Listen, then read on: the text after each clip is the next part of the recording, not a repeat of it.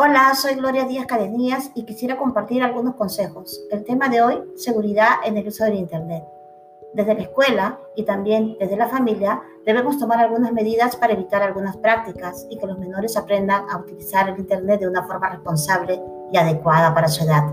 Te propongo una serie de consejos para poder mantener a nuestra familia y sobre todo a nuestros niños seguros.